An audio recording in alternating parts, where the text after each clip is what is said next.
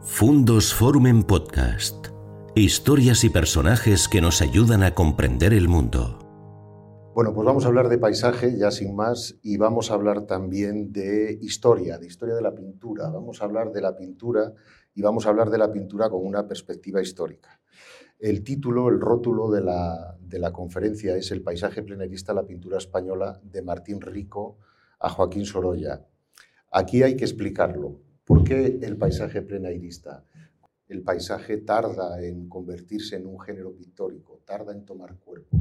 Sus orígenes, eh, lo vamos a ver durante la conferencia, nos llevan hasta el Renacimiento, eh, eh, pero hasta mediados del siglo XIX, donde se producen avances tecnológicos que permiten a los pintores salir a pintar al exterior, no se produce un estallido y, un, y, una eclosión de la, de la, pintura de paisaje como género pictórico. Eh, es lo que se denomina el plenairismo, es lo que se llama la pintura al aire libre, es lo que se llama plenairismo, viene de la palabra francesa a plein air, que es pintar directamente del natural, también le llaman d'après nature, que es eh, directamente de la naturaleza, en la naturaleza, y nosotros en España le llamamos plenairismo o directamente pintura del natural. Cuando eso sucede, cuando los pintores salen a la calle, cuando los pintores salen al campo a pintar, eh, el paisaje cobra muchísima fuerza y es el inicio de la modernidad. Empieza, no, es, no es un desarrollo uniforme, sino que hay eh, bastantes cambios en las tendencias que hay, pero, y que yo voy voy voy a tratar de explicar. También en el rótulo se habla de dos personas, de Martín Rico y de Joaquín Sorolla. Martín Rico es un pintor que él es de Madrid, él es de, era de Madrid. Hace poco el Museo del Prado ha hecho una monográfica sobre Martín Rico. Quizá es nuestro principal paisajista, aunque se enmarca claramente dentro del realismo.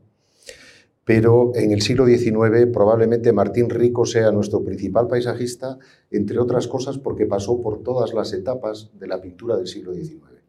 Él se forma en, Madrid, se forma en, la Escuela de San Fernando y su profesor es Genaro Pérez Villamil, ya hablaremos también un poquito de él a lo largo de hoy, y desde mi punto de vista es el primer plenairista español formado en España y que durante toda su vida hizo pintura al aire libre.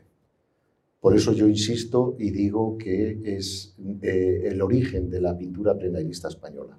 Es verdad que hubo otros pintores que hicieron tímidamente plenairismo antes que Martín Rico, pero desde mi punto de vista, él y otro pintor, que también hablaremos de él, Serafín Avendaño, son los primeros que en España, hablamos de pintores españoles formados en escuelas españolas y que hicieron durante toda su vida paisaje hecho directamente del natural.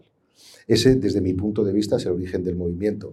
Es controvertido, ¿eh? no todo el mundo piensa, piensa como yo, pero desde mi punto de vista, Martín Rico es el inicio y Joaquín Sorolla. Joaquín Sorolla fue el principal plenairista que tuvimos en nuestro país.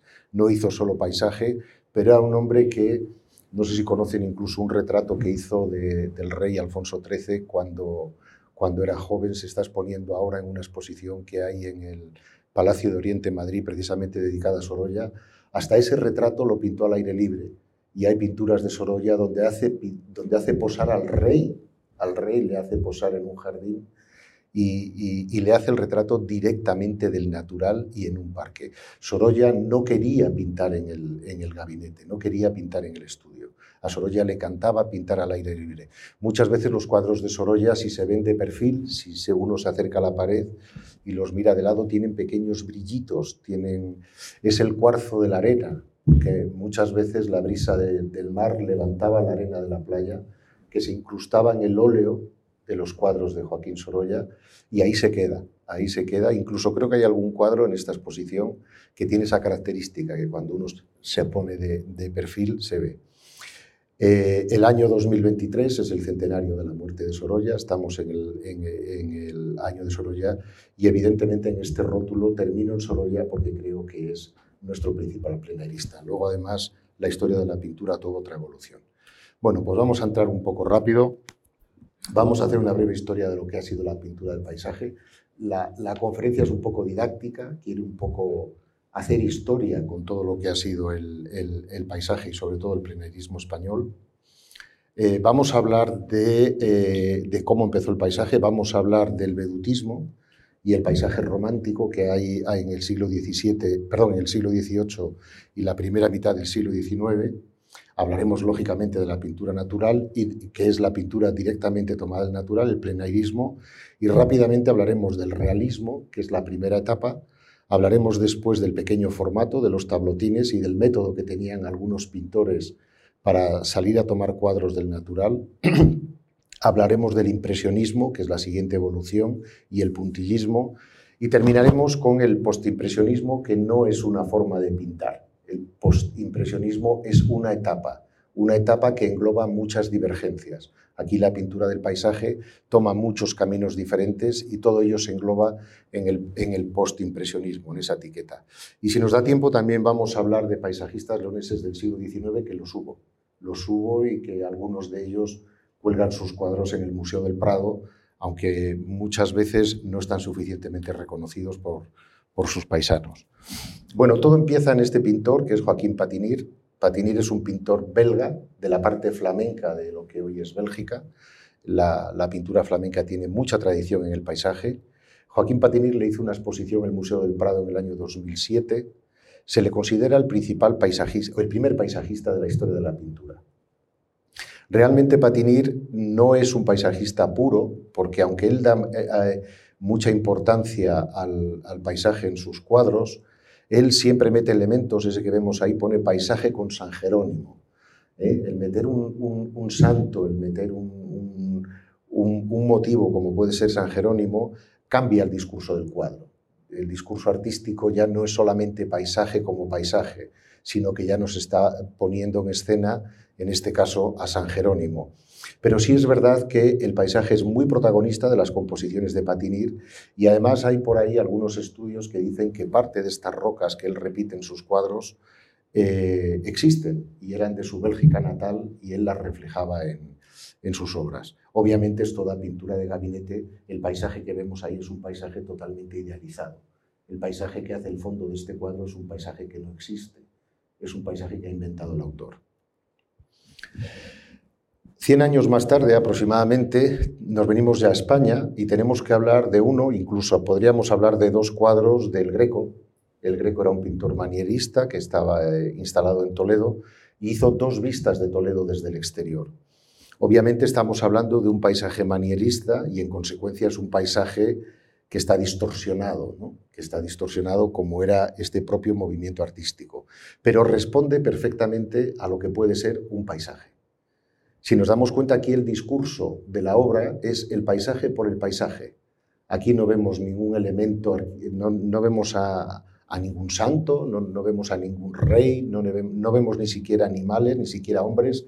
Sí que es un paisaje antropizado, porque salen los edificios, sale el puente sobre el Tajo, sale una pequeña presa que hay ahí al fondo, pero aquí el pintor clarísimamente nos está pintando un paisaje, con su estilo, el estilo manierista, pero no cabe duda que aquí el Greco hace uno de los primeros paisajes, una de las primeras obras que tiene un discurso puramente paisaje. Seguimos en España y tenemos que hablar de, yo creo que es casi imposible hablar de pintura y que en algún momento de, la, de cualquiera de las conferencias que se pueda ver no salgan nuestro Velázquez. Velázquez hizo dos cuadros que se llamaron Los paisajes de la Vía Medici. Parece ser que eran cuatro cuadros, aunque hasta nuestros días solamente han llegado dos estos pequeños cuadros que hizo, que hizo Velázquez y que han sido muy estudiados y muy discutidos, hay gente que dice que son apuntes, hay gente que dice que son obra terminada, probablemente estamos ante los primeros paisajes tomados del natural de la historia de la pintura. Aquí tenemos un, un aspecto singular que enseguida nos sitúa, que es el que los árboles son reconocibles. Estamos ante cipreses. Si nosotros volvemos atrás a la pintura de Patinir, o incluso más adelante lo veremos con otros pintores, los árboles no son reconocibles, no son especies que nosotros podamos distinguir. Sin embargo, aquí Velázquez sí que reproduce con fidelidad los, cipreses. La escena en sí no nos dice nada, es puro paisaje, es paisaje por el paisaje. Es verdad que hay unos personajes, arriba parece que hay una mujer que está tendiendo una sábana, también abajo hay dos, dos, parece que son dos caballeros que están conversando, Pero no hay un relato unido a esas figuras, sino que estamos hablando de paisaje por el paisaje. Tanto este cuadro como el otro de la Vía Medici, probablemente Velázquez los tomó dentro de la Vía Medici y estamos, como digo, ante los dos eh, primeros cuadros plenairistas de la historia de la pintura. Desde mi punto de vista, y esto es un inciso y un poco personal, casi que cada cuadro que pintó Velázquez fue un paso adelante en la historia de la pintura, porque realmente Velázquez hizo cosas asombrosas para su época. Si seguimos avanzando, tenemos que hablar de Claude Gelée, que era Claudio de Lorena, era como se le conoce aquí.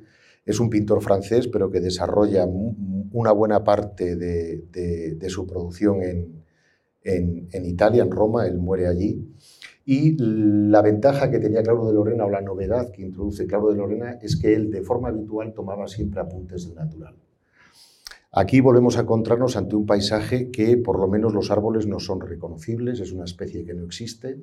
Ahí Claudio de Lorena no se esforzó en hacer un discurso donde no, le preocupó el reflejar eh, las especies vegetales. Veremos que esto más adelante a los pintores sí les llega a preocupar y les preocupa mucho. Los pintores llegan a estudiar botánica y llegan a estudiar geología en el realismo para sus cuadros pero aquí a Claudio de Lorena no le preocupa en absoluto el, tema de, las especies vegetales. Si se ve a la izquierda una ruina, probablemente estemos ante un río de Roma. El cuadro se llama El Vado y eso serán algunas de las ruinas, quizá cerca del Monte Palatino o en algún sitio donde hubiera ruinas de, Roma. En todo caso, es un paisaje todavía muy, muy idealizado. El paisaje se detiene en esta época hasta que aparecen los desarrollos tecnológicos. Si nosotros vemos la pintura romántica del siglo XIX, de la primera mitad del siglo XIX, no es muy diferente a lo que ya hacía Claudio, de Lorena en el siglo, en el siglo XVII. Bueno, vamos a hablar también del paisaje, del paisaje antropizado, del paisaje urbano o del paisaje rural, que cuando, aunque aquí también vemos que hay figuras, hay, hay, elementos, pero hay elementos que se integran en el paisaje, que como el caso de los cuadros de Velázquez, no tienen ningún relato. Aquí simplemente hay dos personajes en el, en, el cuadro que, que, no aportan demasiado y estamos ante una vista urbana. Ante una vista urbana. Este cuadro es de Johannes Vermeer.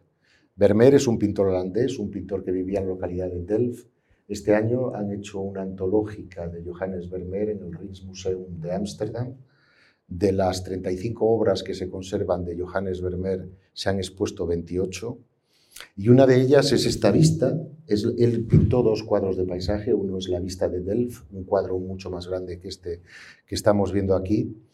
Pero aquí tenemos un cuadro que es muy similar a los cuadros de Velázquez, aunque son 110 años después tiene unas similitudes muy grandes con los paisajes de la Villa Medici. ¿Por qué?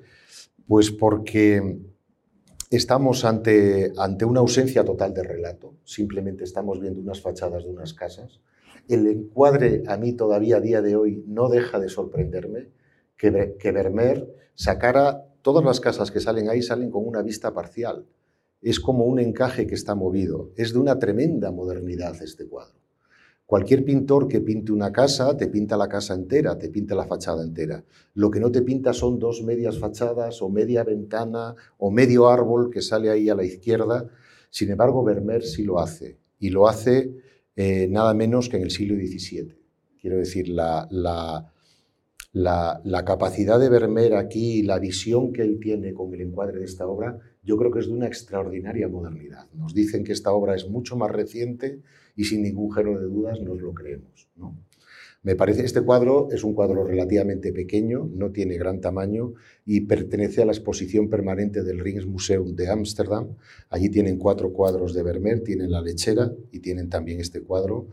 Y aunque la vista de Delft, como digo, es un cuadro grande y es un cuadro precioso y que tiene, tiene muchos valores desde el punto de vista pictórico y como paisaje, a mí el encuadre de este, de este cuadro de Vermeer me sigue, me sigue fascinando por lo, por lo extraordinariamente moderno que es. Aparte de que tiene toda la delicadeza de la pintura de Vermeer, es un cuadro desde mi punto de vista delicioso. Bueno, más adelante ya nos metemos en el siglo, en el siglo XVIII, nos metemos en el año 1700 y tenemos que hablar de un pintor italiano que era, estamos dando saltos de 100 en 100 años, de 50 en 50 años, pero es que la pintura de paisaje prácticamente no evolucionó hasta estos hitos que yo les estoy contando. Es decir, eh, no era, era, un, era un género menor en la pintura, no tenía interés y había muy pocos pintores que lo practicaran. Canaletto sí que nos introduce en, una, en un movimiento que se llama la veduta. Eh, la veduta, veduta en italiano son las vistas. Eh, Canaletto se especializa, en las, vistas de ciudad. Canaletto se dedica a pintar sobre todo Venecia, pero también se dedica a pintar Roma y Florencia, y lo que él hace son unos dibujos muy lineales, casi parecen arquitectónicos, muy repetitivos, porque él tomaba nota de lo que eran las, de lo que eran aquí tenemos la vista de la plaza de San Marcos de Venecia con el campanil y la catedral de San Marcos al fondo. Él repite mucho los elementos, los soportales, esos que hay ahí, esas columnas, le ayuda a dar perspectiva, marca mucho la, linealidad y los puntos de fuga, casi es una pintura de arquitecto. Muchas veces es una pintura de este tipo.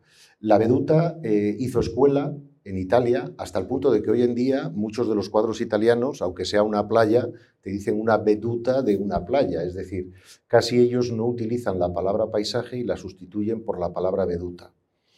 Y el vedutista por excelencia fue Canaletto. Ahí vemos también a la izquierda la, Catedral de San Marcos y el Palacio Ducal. Vemos cómo repite mucho los elementos, cómo traza muchas diagonales es una pintura muy arquitecturizada, pero es puro paisaje también. Aquí el relato simplemente es mostrarnos cómo era la ciudad de Venecia cuando Canaletto la reflejó en sus obras. En España el vedutismo también tuvo sus seguidores. Los pintores, sobre todo a principios del siglo XIX, se convirtieron en pintores viajeros. Los pintores iban por diferentes, de hecho se hicieron muchas publicaciones, alguna de ellas, como la de Francisco Javier Parcerisa, la de Recuerdos y Belleza de España, eran 10 volúmenes, y lo que hacían los pintores era que visitaban las ciudades y reflejaban los monumentos más singulares. El grabado de la izquierda es un, es un grabado de, Parcerisa, precisamente para esa obra, que como ustedes pueden ver fácilmente, estamos hablando de la Basílica de San Isidoro, que por cierto ha cambiado poquísimo. Este grabado tiene del orden de 200 años aproximadamente, y yo analizando este grabado y lo que es hoy la Basílica de San Isidoro, realmente ha cambiado bastante poco. ¿no? lo cual es una suerte por otra parte. Y lo que tienen a la izquierda es un grabado de Genaro Pérez Villamil, que también vemos ahí la Catedral de Burgos. Hubo muchos más grabadores, eran sobre todo acuarelistas y eran sobre todo pintores que pintaban con carboncillos o pintaban directamente con tinta. Sacaban también muchas vistas interiores de catedrales, pero también tenemos que ver a estos pintores como paisajistas. Esto fue un gran desarrollo, lo que eran los, los pintores viajeros, porque eh, se esforzaron mucho, el propio Sorolla lo hizo para la, para la sociedad americana, la sociedad española en, en, América. Él recorrió toda la geografía española a principios del siglo XX, fue cuando él se agotó, pero Sorolla también recorrió todo el costumbrismo español, este, reflejando monumentos y sobre todo ropajes y y lo que es el costumbrismo en general. Bueno, en este caso los vedutistas eran monumentos. No eran los únicos, ¿eh? hubo muchos pintores que se dedicaban en la época, eran, eh, hacían incluso, eran reporteros. Hay una anécdota, por ejemplo, de Mariano Fortuny. Mariano eh, Fortuny estaba pensionado por la Universidad, por la Diputación de Barcelona, y él estuvo en Marruecos y estuvo en Tánger, estuvo en la batalla de Balrás. Es un cuadro enorme que él tiene, la batalla de Balrás, y Fortuny cuenta que eh, él estaba detrás de una piedra mientras la batalla estaba sucediendo unos, unos metros más adelante donde estaba él, tomando notas de lo que era la batalla para luego reflejarlo en un cuadro y mandarlo a la Diputación de Barcelona y que supiéramos en España lo que había sido la batalla de Valrás. Eso es totalmente cierto, es decir, los pintores eran los fotógrafos de la época. Esto que estamos viendo de la veduta eh, eh, recoge un poco esa, eh, eh, son los, los, los, Pérez Reverte de la época, en este caso Fortuny, ¿no? Y, ellos son los fotógrafos de la época que a falta del desarrollo de la fotografía o de la fotografía tomaban dibujos que luego pasaban a grabados y reproducían en, libros. Hay dos personajes que tenemos que hablar de ellos porque son muy importantes en el desarrollo de la pintura, que los dos son ingleses, que son William Turner y Constable. Turner es un pintor inglés, eh, él empieza, eh, coge la primera mitad del, siglo XIX, pero él nace en el siglo XVIII y eh, este cuadro lo dice muy bien, eh, se titula Lluvia, vapor y velocidad. Aquí Turner lo que hace es que intenta en una obra ya no solamente representar un paisaje sin más, sino las sensaciones que rodean al paisaje. Él incluso quiere representar la lluvia desde el punto de vista plástico. Quiere representar también la sensación de velocidad de un tren circulando por las vías. Y lo mismo pasa con el vapor, el propio vapor de la propia atmósfera que hay, que es una atmósfera muy vaporosa. ¿no? Este es un cuadro de 1844 y la aportación de Turner al paisaje es muy importante porque nos quiere retratar un momento muy concreto en un sitio muy concreto, donde está lloviendo, donde circula un tren y donde hay una sensación atmosférica húmeda. ¿no? Es lo que él quiere reflejar. Esto es muy interesante. Veremos que luego los impresionistas insisten mucho en estos conceptos. Otro inglés que, como digo, fue muy importante fue John Constable. Eh, este cuadro es un cuadro que hizo historia, se llama El carro de heno. Por cierto, el mismo título que tiene un cuadro de eh, El Bosco, El Bosco que también en algunos casos se le cita como paisajista, porque él también daba mucha importancia al paisaje donde, de sus personajes, donde se desarrollaba eso. Es un paisaje que creo que está en el Museo del Prado, perdón, un cuadro y se titula también El carro de heno. Este es un cuadro de John Constable, donde él además refleja mucho la ruralidad el costumbrismo, el, pone en valor eh, algo tan sencillo como puede ser un carro con un, con un ganadero o un agricultor tirado por unos bueyes y en un paisaje que es como puede ser el pueblo de cualquiera de nosotros. ¿no? Este, este, este cuadro causó muchas sorpresas. Se exhibió, como lo vamos a ver más adelante, se exhibió en París, Salón de París en el año 1824. No solamente fue este cuadro, fueron algunos cuadros más de Constable y esos cuadros causaron una impresión muy grande en una serie de pintores franceses. Esos pintores franceses, entre el, que más lo movió fue Théodore Rousseau, Rousseau fue el, el más importante, pero también estuvo Corot, estuvo Daubigny, estuvo Millet, estuvo Trollón, estuvo Díaz de la Peña, que nació en Burdeos y era hijo de españoles, pero es un pintor francés. Y eh, eh, como consecuencia de los cuadros de Constable, eh, que causaron muy honda impresión, como digo, en el Salón de París del año 24, ellos se van a vivir a un pueblo, toman la decisión de romper con la ciudad, de romper con el ambiente parisino, de romper con la pintura académica, que estaba representada sobre todo por Ingres y por, y por Delacroix, y se van, a un medio, se van al medio rural, el más cercano que tenían, que tenía valores paisajísticos, que era la localidad de Barbizon. Barbizon es un pueblo que está cerca de París, una localidad que está cerca de París, una, una localidad de marcada ruralidad y que está muy cerquita de un bosque que es el bosque de Fontainebleau, que es un bosque que también tuvo su pasado pictórico, pero que tiene muchos valores desde el punto de vista del paisaje. Y estos pintores se van a vivir a, Barbizón, eh, visten todos igual, forman una comuna, se pasan el día entero hablando de arte, forman lo que se llama una colonia artística que empiezan a reproducirse a partir de Barbizón y literalmente cambian la historia de la pintura. Ahí es cuando ellos empiezan directamente a tomar pintura del natural, gracias a lo que pongo yo aquí en el segundo punto, que es que este, aparece la eh, pintura eh, al óleo comercializada en tubos de estaño. Eso que ven ustedes a la derecha de la, de la fotografía. Eso fue una absoluta revolución. Antes los pintores tenían ellos que preparar sus pinturas, tenían que llevar sus tierras, tenían que hacer sus mezclas con aceite, sus morteros y tenían que prepararlo en el estudio.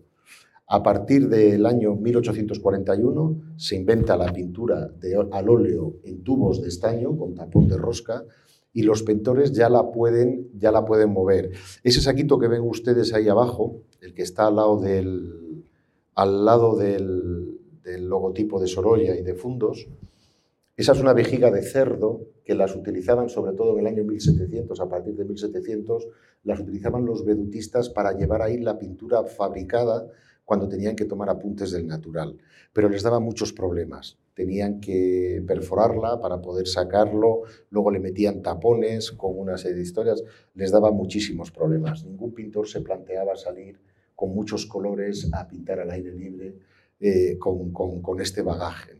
Pero sin embargo el tubo de estaño sí lo permitió.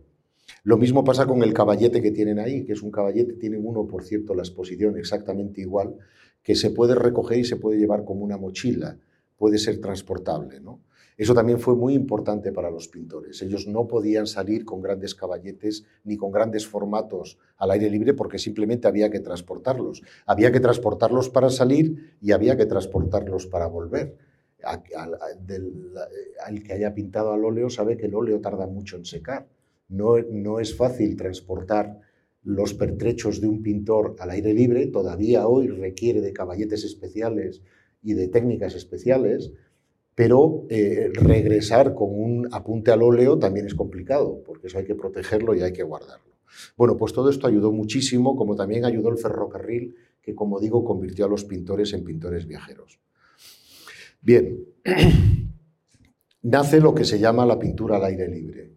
Esto fue una auténtica revolución. Los pintores salieron del estudio y ya tenían un absoluto hambre de todo, todo lo que ellos hicieran, todo su arte, eh, eh, tomarlo del natural. Nos vamos a situar ya, vamos a parar ya de lo que ha sido un poco la historia de, la pintura y nos vamos a situar en, este, en España. ¿Y quién fue el primer plenairista? Yo tengo que decirlo porque es una historia muy bonita, es una historia que hay un libro que se, titula El paisaje y los paisajistas españoles, que lo escribió Bernardino de Pantorba y, habla de Vicente Cuadrado. Y también hace poco he visto un vídeo del jefe del siglo XIX del Museo del Prado, donde también habla de Vicente Cuadrado y nos pone a Vicente Cuadrado como el primer plenairista. Es un pintor que no sabemos cómo era y es un pintor que ninguno de sus cuadros ha llegado hasta ahora no conocemos ningún cuadro de Vicente Cuadrado. Y entonces la gente preguntará, ¿y por qué decimos que es el primer plenairista español? Pues por un texto de Martín Rico, por un texto de Martín Rico que yo les, reproduzco aquí y a costa de aburrirles se lo voy a leer porque la historia es realmente fascinante. Martín Rico, él cuenta cuando él estaba estudiando en San Fernando, él estudiaba con Genaro Pérez Villamil. Martín Rico escribe Historias de mi vida, que es el libro donde está este pasaje, en el año 1906. Y él cuenta su etapa de estudiante en San Fernando. Cuando, cuando habla de esta época, él está estudiando con Genaro Pérez Villamil, que era un pintor romántico y que no le interesaba para nada la pintura del natural. Sin embargo, Martín Rico durante toda su vida hizo pintura del natural y él sí la apreciaba. Y nos cuenta y nos habla de este pintor misterioso del que no sabemos nada, pero que todo el mundo reconoce como el primer plenairista, que es Vicente Cuadrado. Y les voy a leer el texto. Lo que dice Martín Rico es, mucho contribuyó a esta determinación, a la determinación de pintar, un amigo, un amigo suyo, que había sido discípulo de Villamil, su profesor. Vicente Cuadrado se llamaba, hombre muy original y muy de Madrid, de la calle Toledo. Le gustaban mucho los barrios bajos. Había dejado la pintura porque tuvo que encargarse de la casa de comercio por la muerte de su padre, que era muy rico. Este era Vicente Cuadrado. Dice, pues bien, este, hablando de Vicente Cuadrado, fue el primero que vio claro. Nos enseñó unos estudios que había pintado en el Escorial, en los ratos que podía trabajar, y verdaderamente nos sorprendió, porque era enteramente opuesto a lo que hacíamos. Era una pintura de lo más sincera y sencilla que se puede hacer y en la cual ya estaba señalado que el camino que debíamos seguir, además nos decía con aquella manera brillante y pictórica que tenía, ¿qué significa esa pintura hecha a churretes? Se habla de la pintura romántica. Es preciso abandonar ese género que no conduce a nada, copiar inocentemente del natural y esa es la pintura de paisaje. Y dice Martín Rico, efectivamente al cabo de los años que han pasado, veo que ese es el secreto del paisajista, pintar del natural. Ahora bien, ¿dónde había aprendido aquello? ¿Cómo pudo ver tan justo no habiendo salido de Madrid y sus alrededores? Ese genio, el que en medio de los errores que le rodean ve cómo son las cosas de verdad. Ese es el genio, el que en medio de los errores que le rodean ve cómo son las cosas de verdad. Lástima grande que muriera joven. La muerte de una novia que adoraba le hizo entregarse a los licores para olvidar su pena y después de muchas locuras acabó abrasado de ron y de coñac. Esto es todo lo que sabemos de Vicente Cuadrado, nos lo cuenta Martín Rico y nos habla de que él se sorprende de que hubiera un pintor español que nunca salió de, nunca salió de Madrid y que viera tan claro que pintara directamente del natural y que ya señalara el camino que luego siguieron todos, la pintura directamente del natural. En todos los libros de paisaje, cuando se hable del realismo español, empezarán contando la historia de Vicente Cuadrado. Es algo que todo el mundo siempre cita, ¿no? y yo también he querido citar aquí. Sin embargo, si, tenemos que hablar de, las, de, los pintores que conocemos, de quiénes son los dos primeros pintores plenairistas españoles, son Martín Rico y Ortega, sin ninguna duda, un hombre que toda su vida hizo, hizo pintura, y Serafina Vendaño Martínez. Quiero adelantarles que hay una escuela de paisaje española, y la escuela de paisaje española está marcada siempre por el sol, y luego lo hablaremos. El entorno imprime carácter y cuando hablamos de pintura de paisaje, mucho más. La pintura de Martín Rico, igual que la pintura de Sorolla, tienen una, tremenda importancia en ellos la luz. Martín Rico, cuando va a Barbizón, porque él conoce a los pintores de Barbizón, él sabe que hay una colonia allí y va a aprender a pintar del natural. Él además estaba, admiraba muchísimo a Daubigny y la definición que hacen de Martín Rico los franceses le llaman un Daubigny ensoleillé, que significa un Daubigny soleado, porque los pintores españoles siempre, los pintores de paisaje, siempre llevaron el sol de los pinceles, desde Martín Rico hasta Joaquín Sorolla, todos. El luminismo en ningún sitio se expresa con la intensidad que se expresa, en España. Y todos los pintores españoles, obviamente es uno de nuestros grandes valores, ¿no? el, el cielo de España, la, luz, el sol, el buen tiempo, eso se refleja mucho en nuestros paisajistas y marca mucho la escuela española. Martín Rico es el Daubigny ensoleillé, que llamaban los franceses. Serafina Bendaño Martínez es un pintor gallego, él nació en Vigo, estudió a la vez que Martín Rico con Genaro Pérez Villamil y luego se fue a vivir a Génova, a Italia, vivió en la zona de Nervi, en la Liguria italiana, su mujer era muy amiga de la mujer de Giuseppe Verdi y al final él trabó también una amistad muy grande con Giuseppe Verdi y es el pintor español más cercano a los Macchiaioli, a los manchistas italianos. Eh, toda su vida hizo paisaje, también hizo paisaje del natural, es un fantástico pintor, terminó su, vida en España, volvió a España, así como Martín Rico muere en Francia, él ya se marchó a vivir a París, no creo que murió en Venecia, Martín Rico, pero Serafina Bendaño eh, murió en Valladolid, él se volvió a España y terminó su vida aquí, aunque su, producción pictórica, en un porcentaje elevadísimo, está en Italia. Bien, Carlos de Aes es un pintor belga que coge la cátedra en la Escuela de San Fernando en el año 1857. Eh, si, si, Martín Rico y Serafina Bendaño son los, los primeros pintores plenaristas españoles, el mayor ascendente que tienen todos ellos es este pintor que es Carlos de Aes. Él con siete años, él es belga, pero con siete años su familia se arruina y se vienen a vivir a España, se vienen a vivir a Málaga, se trasladan.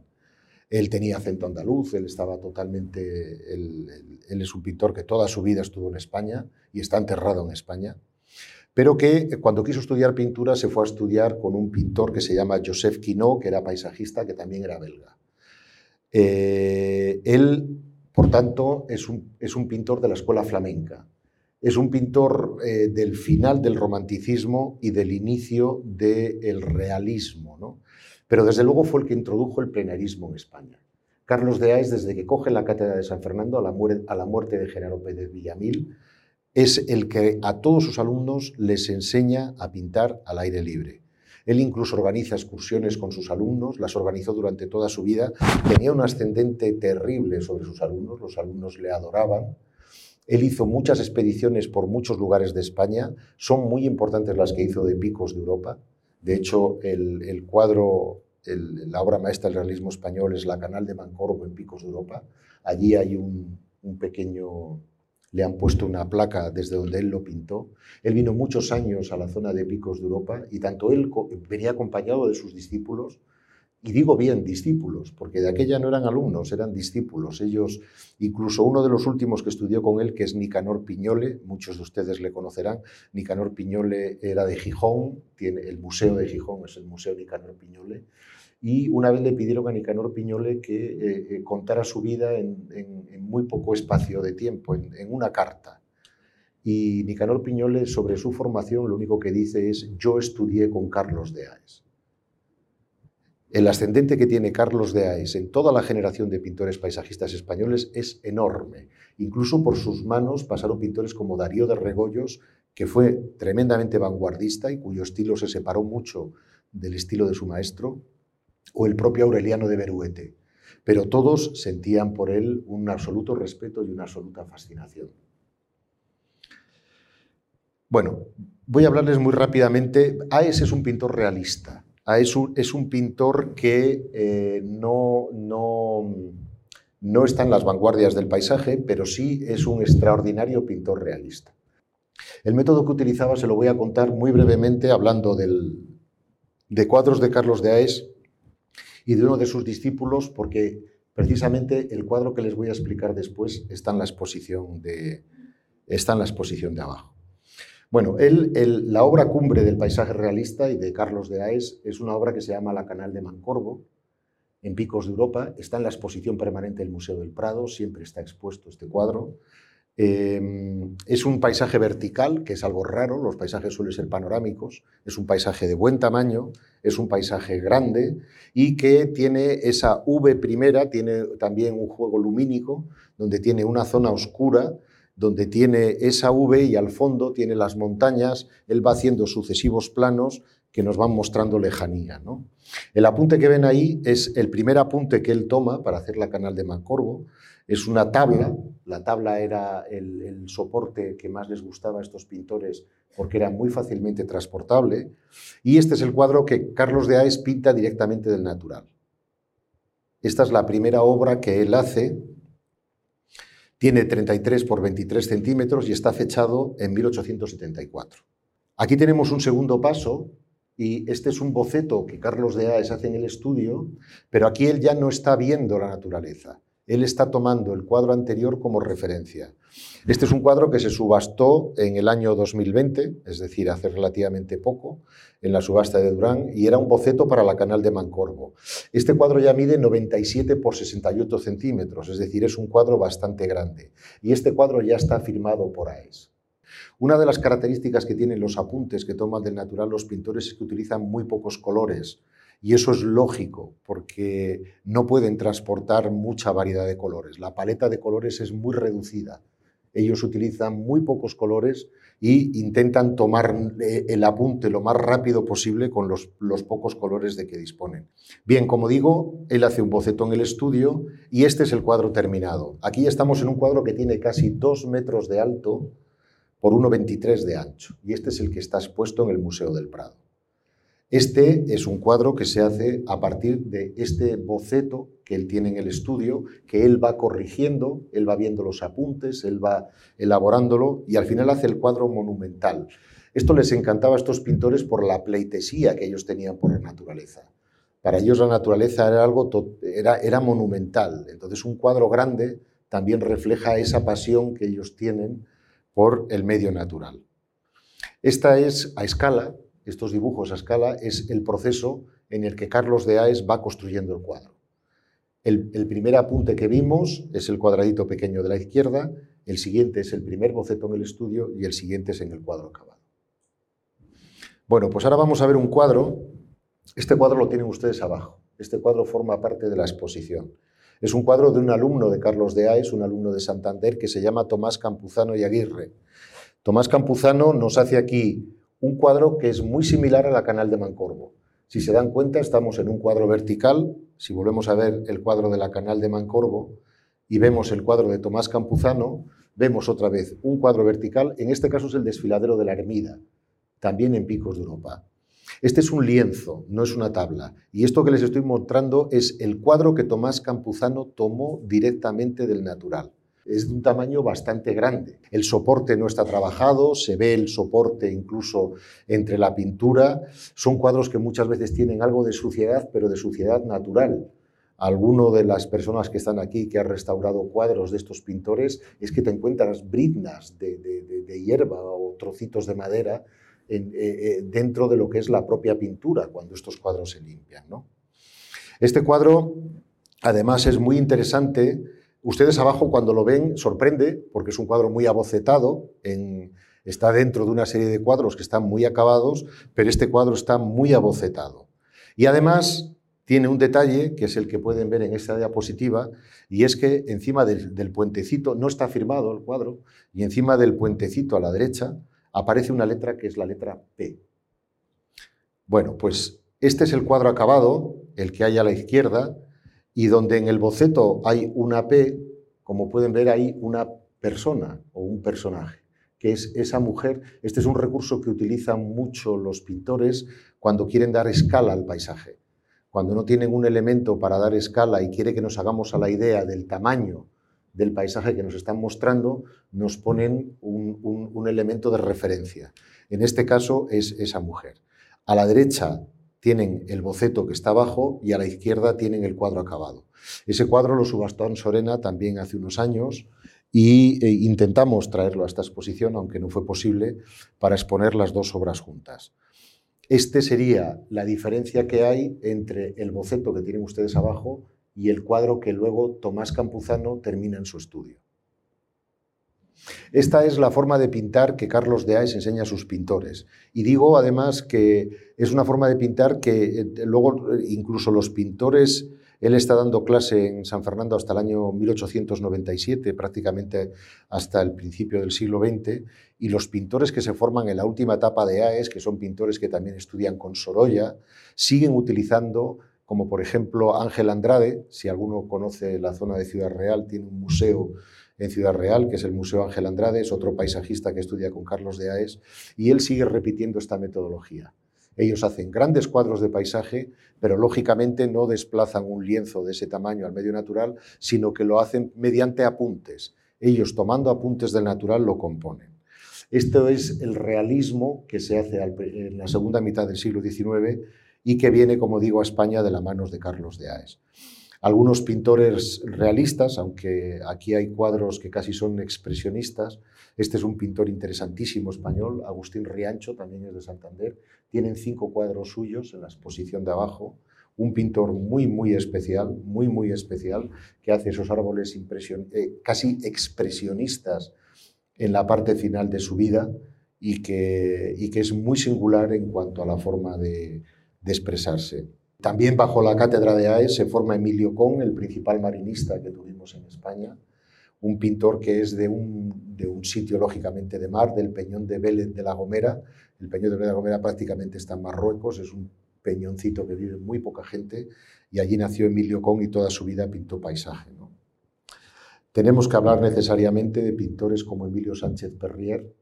Es un pintor extraordinario que tuvimos, él era sevillano, vinculado a Alcalá de Guadaira, les traigo estos cuadros porque eh, eh, tiene una colección muy buena Carmen Thyssen en, el museo que tienen en Málaga, eh, muy buena sobre el siglo XIX en general, pero especialmente tiene muchos cuadros de Emilio Sánchez Perrier. Los cuadros, aunque son realistas, como podemos ver ahí, vemos un rebaño de ovejas metida entre, entre unos abedules o vemos una construcción más o menos destartalada al lado del río eh, Guadaira, porque probablemente sea en Alcalá, en Alcalá de Guadaira, pero son cuadros que tienen muchísima poesía y que a pesar de ser una pintura realista, nos transmite muchas emociones porque Perrier, aquí también tenemos otro cuadro de Emilio Sánchez Perrier. Yo les estaría horas enseñando cuadros de pintores españoles, incluso pintores realistas, ¿no?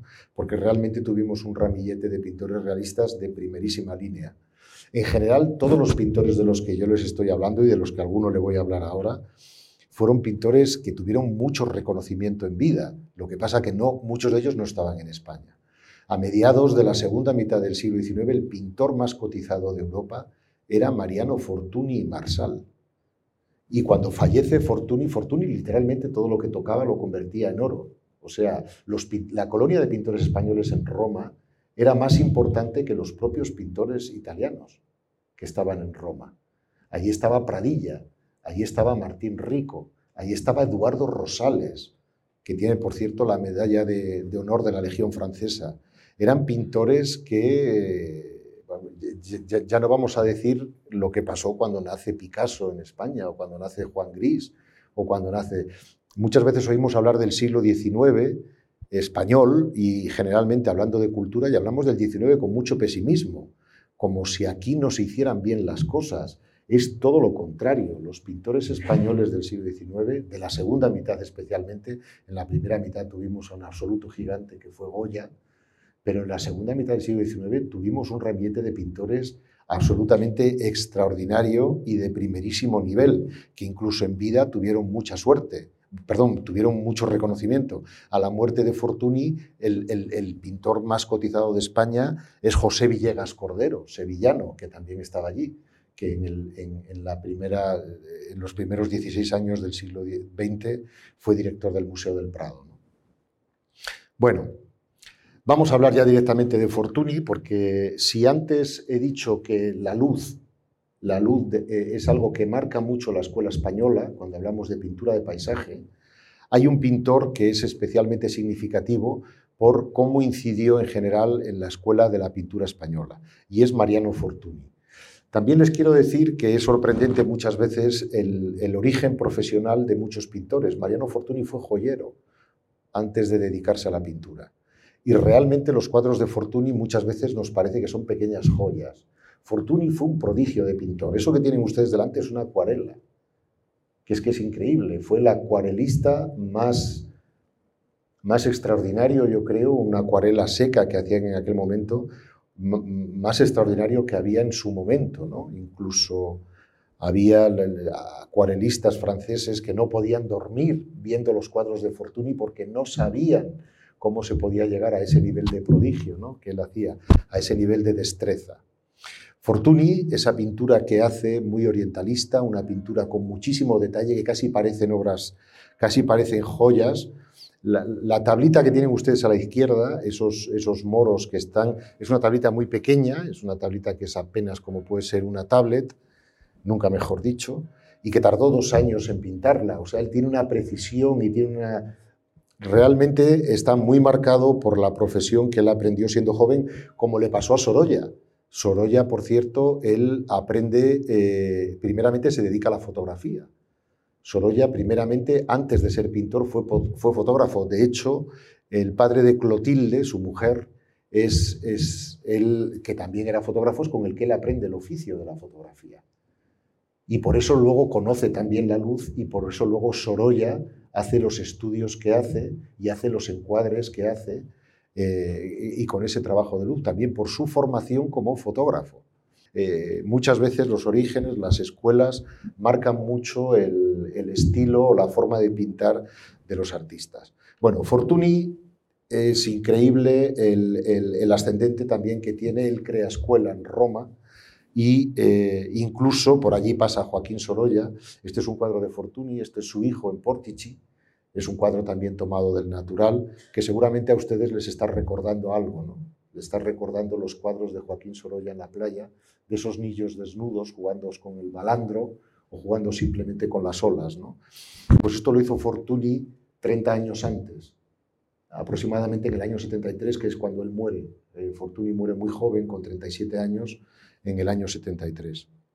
Aquí tenemos más cuadros de Fortuny que son niños jugando en la playa para que nos demos cuenta del ascendente que tiene. Pero lo importante de Fortuny, aparte del estudio de luz, esto todos los pintores españoles, la luz en sus cuadros siempre es eh, ellos eh, nos formamos en un medio que es el nuestro, que, es un, que está lleno de luz por todos los sitios, y eh, eso se ve en los artistas españoles, obviamente. Aquí tenemos a Martín Rico, que es un seguidor de la Escuela de Fortuny en paisaje. Esta es una vista de Venecia. Martín Rico prácticamente toda su vida, él tuvo una etapa en los años 70 en Francia, pero la guerra franco-prusiana en París le hizo marcharse de allí. Él es un fortunista claro, él pinta sobre todo vistas de Venecia y la luz en los cuadros de Martín Rico también está por todos los sitios, el Dauvigny Soleil que decía antes. Aquí tenemos más paisajes con las técnicas de Fortuny, pero en este caso firmados por Martín Rico. Hubo muchos pintores que siguieron la escuela de Fortuny, no solamente Martín Rico. Uno de ellos, que también hizo su carrera en Roma, él es de Zaragoza, Mariano Barbasán, aunque estudia en la Academia de San Carlos en Valencia, y luego también se va a Roma, que es este, Mariano Barbasán. Mariano Barbasán Lagueruela, que se instala en una localidad cerquita de Roma, que se llama Ticoli Corrado, y que eh, es un paisajista absolutamente excepcional también de la Escuela de Fortuny. Estos cuadros que ven aquí son cuadros que están en el Museo del Prado. Son cuadros de puro paisaje, de pura pintura, de un paisaje, un paisaje realista, pero un paisaje que emociona muchísimo. Aquí volvemos a tener un paisaje similar, un paisaje de una zona pantanosa, donde ahí arriba vemos nieve en la montaña, pero esa inmensidad de, de paisaje que él refleja en el lienzo es muy sorprendente y desde mi punto de vista de un elevadísimo valor artístico. Otro cuadro de Mariano Barbasán. Él pinta muchísimo, muchísimo el pueblo de Antícoli Corrado y demás. Todo lo que hemos visto es la etapa realista. Todo esto que yo les he contado, de pintar del natural, de, esas tablitas con esos apuntes que luego ellos en el estudio los pasan a, a formatos mayores y demás, es lo que se llama el paisaje realista, que es la primera etapa del plenairismo. Pero ocurre algo en el año eh, creo que es en el año 1000, ahí lo pone 1872, creo que pone ahí, que es un cuadro que pinta un pintor en Francia que se llama Edouard Monet, que se llama Impresiones del Sol Naciente, Impresiones al Amanecer, se ha traducido de varias maneras, y que es el cuadro que ustedes ven ahí. A partir de este cuadro nace el impresionismo. ¿Qué es el impresionismo? Pues esas tablillas de las que hemos hablado antes, esas tablillas rápidas que los pintores pintaban directamente del natural, con pocos colores, que utilizaban formatos muy chiquititos, porque era lo que ellos podían transportar, etcétera, etcétera, los pintores empiezan a darse cuenta de que son muy interesantes desde el punto de vista plástico. Incluso empiezan a firmarlas incluso las dedican y las regalan. Muchas de ellas nos llegan a nosotros dedicadas por estos pintores. En realidad, eh, eh, eh, los apuntes, incluso hay, hay, hay, relatos de algunos alumnos de Carlos de Aes, como por ejemplo Jaime Morera. Jaime Morera, el Museo de Lérida, se llama el Museo Jaime Morera. Jaime Morera cuenta cuando una vez va a ver a Aes y le va a enseñar los apuntes de todo el verano él no le va a enseñar cuadros terminados, le va a enseñar los apuntes. Es decir, para los pintores eran muy importantes los apuntes y eran muy valiosos, no solamente porque luego les servían para componer cuadros mayores, sino porque en sí mismos podían llegar a ser una obra de arte. Esto es lo que hizo Monet. Monet lo que nos hace es una pintura muy rápida. Nos hace una pintura que casi es una fotografía, nos relata un momento del, un momento del, del día que es cuando el sol cuando el sol es, un sol naciente y cómo eso impresiona al pintor. Eh, eh, es lo que se llama el impresionismo. De esas tablitas de los apuntes que van tomando carácter como arte, es cuando surge el impresionismo.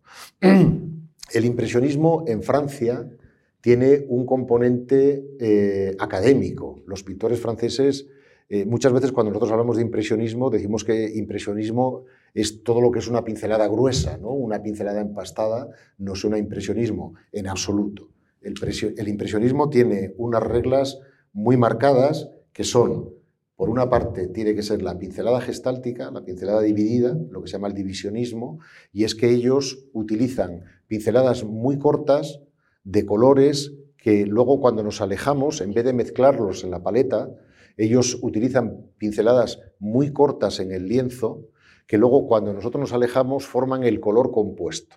¿De acuerdo? Ellos utilizan, por ejemplo, un azul y un amarillo que cuando te alejas ven un verde, pero no lo mezclan en la paleta, sino que ponen los colores con una pincelada muy corta en el lienzo. Eso es lo que se llama la, pincelada gestáltica. También se llama el divisionismo. ¿De acuerdo? El impresionismo eh, utiliza la pincelada gestáltica, la pincelada corta. ¿De acuerdo? También utiliza, tiene que ser necesariamente un paisaje ellos no admiten otro tema para el cuadro que no sea un paisaje. Y por supuesto tiene que ser un paisaje tomado del natural. Si alguna de estas tres reglas se incumple, no es un cuadro impresionista. ¿De acuerdo? Ellos son muy rígidos con esto. Nosotros en España, yo creo que tuvimos más, pero en general se habla de que sobre todo tuvimos dos pintores impresionistas. Uno era Aureliano de Beruete, Aureliano de Beruete, y el otro era Darío de Regoyos, que por cierto luego emparentaron, porque el hijo de Aureliano de Beruete, que también se llamaba Aureliano de Beruete porque Beruete estaba casado con su prima, se llamaba igual, eh, Aureliano de Beruete y Moret tenía el mismo apellido, y fue director del Museo del Prado después de José Villegas Cordero, fue el primer director del Museo del Prado que no era pintor el hijo de Beruete, y se casó con una hija de Darío de Regoyos, que es precisamente el otro pintor impresionista español. Los dos únicos impresionistas, españoles puros que tuvimos fueron Aureliano de Beruete y Darío de Regoyos. Este era Aureliano de Beruete, lo que ven a la izquierda es un retrato de, que le hizo Joaquín Sorolla, según Javier Barón, probablemente el mejor retrato que se hizo en el siglo XIX, y yo les he puesto esta diapositiva porque no me resisto a contarles una pequeña historia para que sepan un poco de, qué tipo de pintores estamos hablando y qué era lo que les movía y lo que hacían. Aquí tienen a Aureliano de Beruete, el pintor del que estamos hablando, y tienen un cuadro a la, derecha. Eh, eh, Aureliano de Beruete incluso se le llega a relacionar con la generación del 98. Él era un hombre intelectualmente muy elevado, fue dos veces diputado en Cortes, dos veces diputado en Cortes. Él, lógicamente, era, él era licenciado en Derecho, era, no necesitaba trabajar para vivir y dedicó toda su vida a la pintura. Su gran pasión era la pintura, era su desahogo y era su gran pasión. Pero era un hombre intelectualmente muy, muy, muy formado y, muy, de una intelectualidad muy elevada. ¿no? Eh, Pérez Galdós, que era un, escritor, la, pintura y la literatura estaban muy relacionados en, esta, en este momento.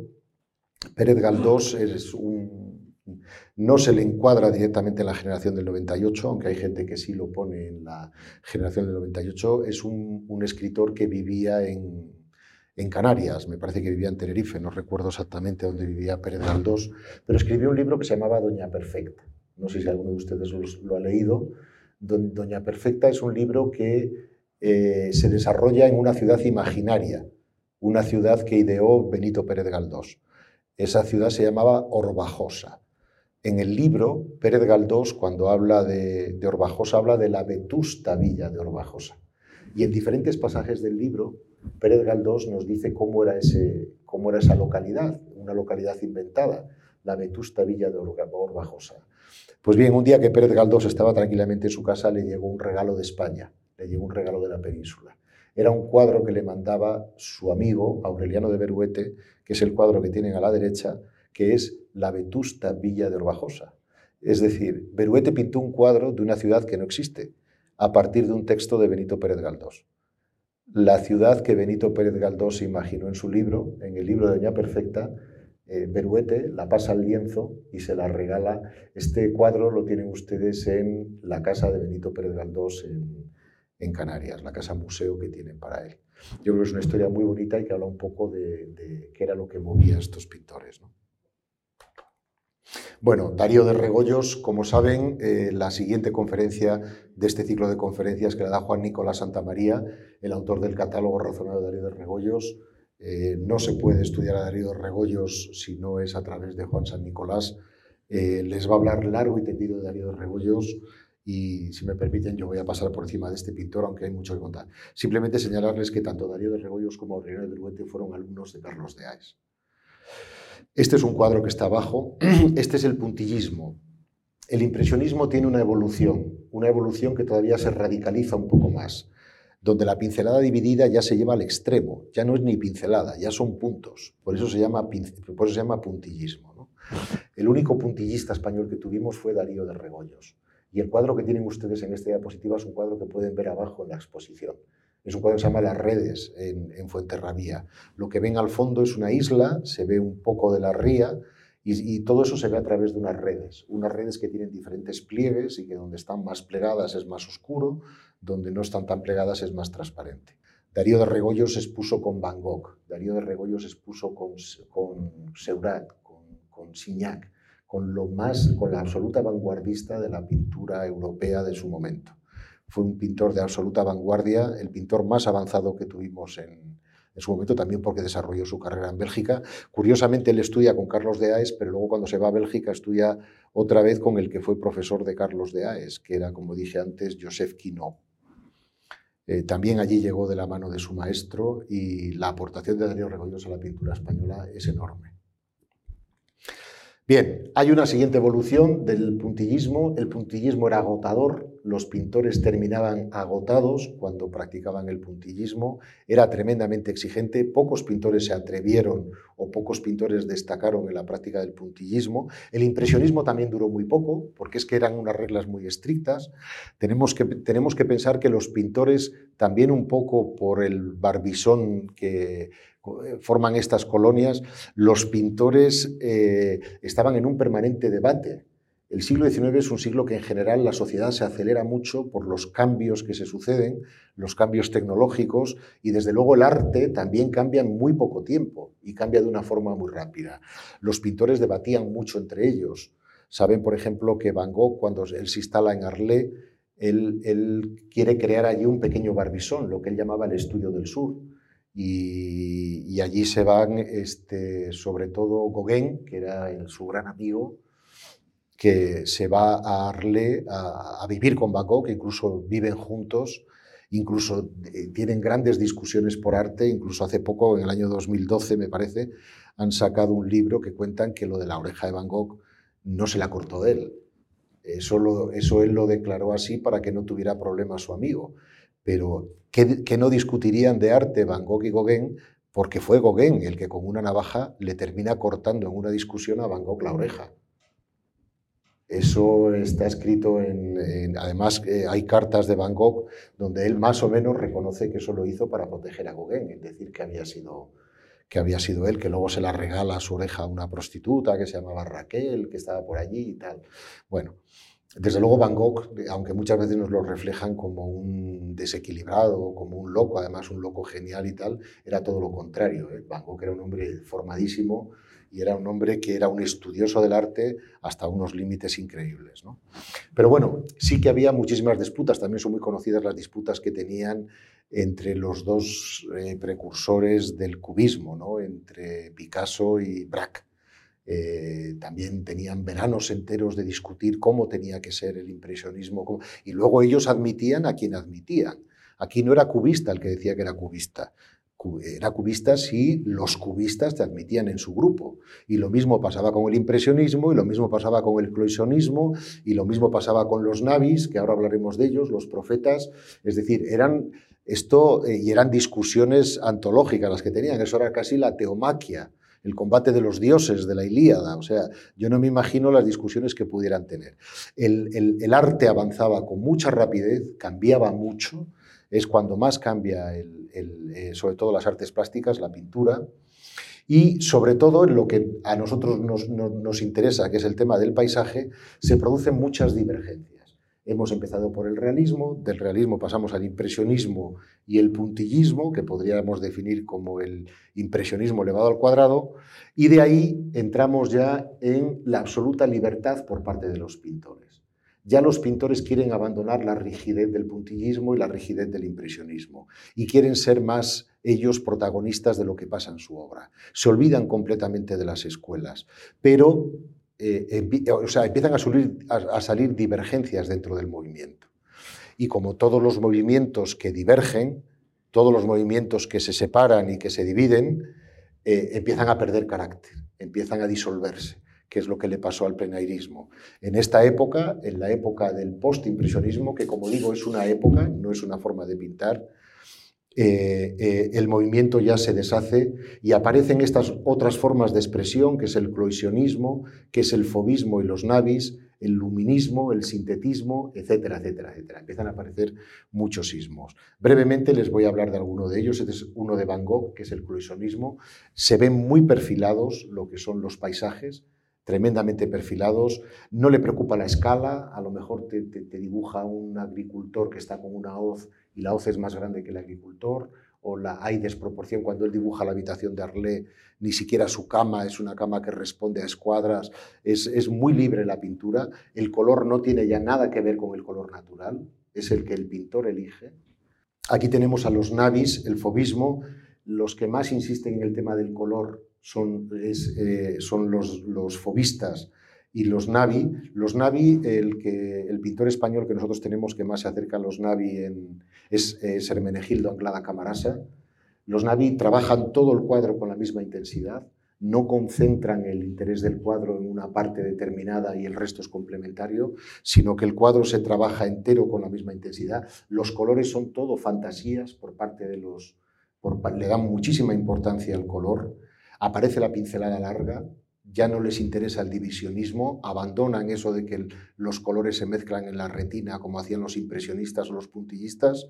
Aquí ya los colores son totalmente libres, se mezclan en la paleta del pintor Aquí tenemos otro paisaje de Anglada Camarasa, en este caso un fondo marino, pero que también vemos que es Navi por el exceso de color que tiene y porque todo el cuadro está trabajado prácticamente con la misma intensidad. Cada centímetro del cuadro tiene interés y todo tiene más o menos el mismo interés.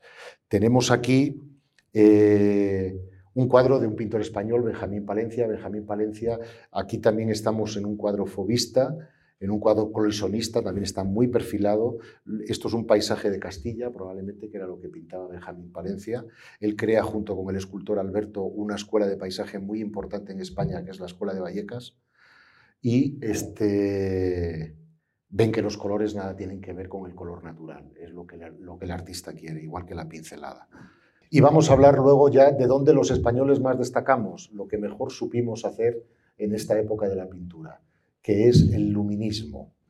El luminismo eh, juega mucho con los contrastes, eh, juega mucho con, eh, suele ser cuadros que tienen muchísima claridad, pero donde también trabajan con mucha precisión las sombras, porque lo que quieren es el contraste entre, entre sol y entre sombra. Tenemos aquí un cuadro de Joaquín Sorolla. Joaquín Sorolla es nuestro luminista por excelencia. No es el único, ahora vamos a conocer alguno más, pero rápidamente cuando vemos un cuadro donde la luz está trabajada de una forma tan especial, casi siempre tenemos que, pintar, pensar en pintores españoles y especialmente en Joaquín Sorolla, que fue el gran maestro.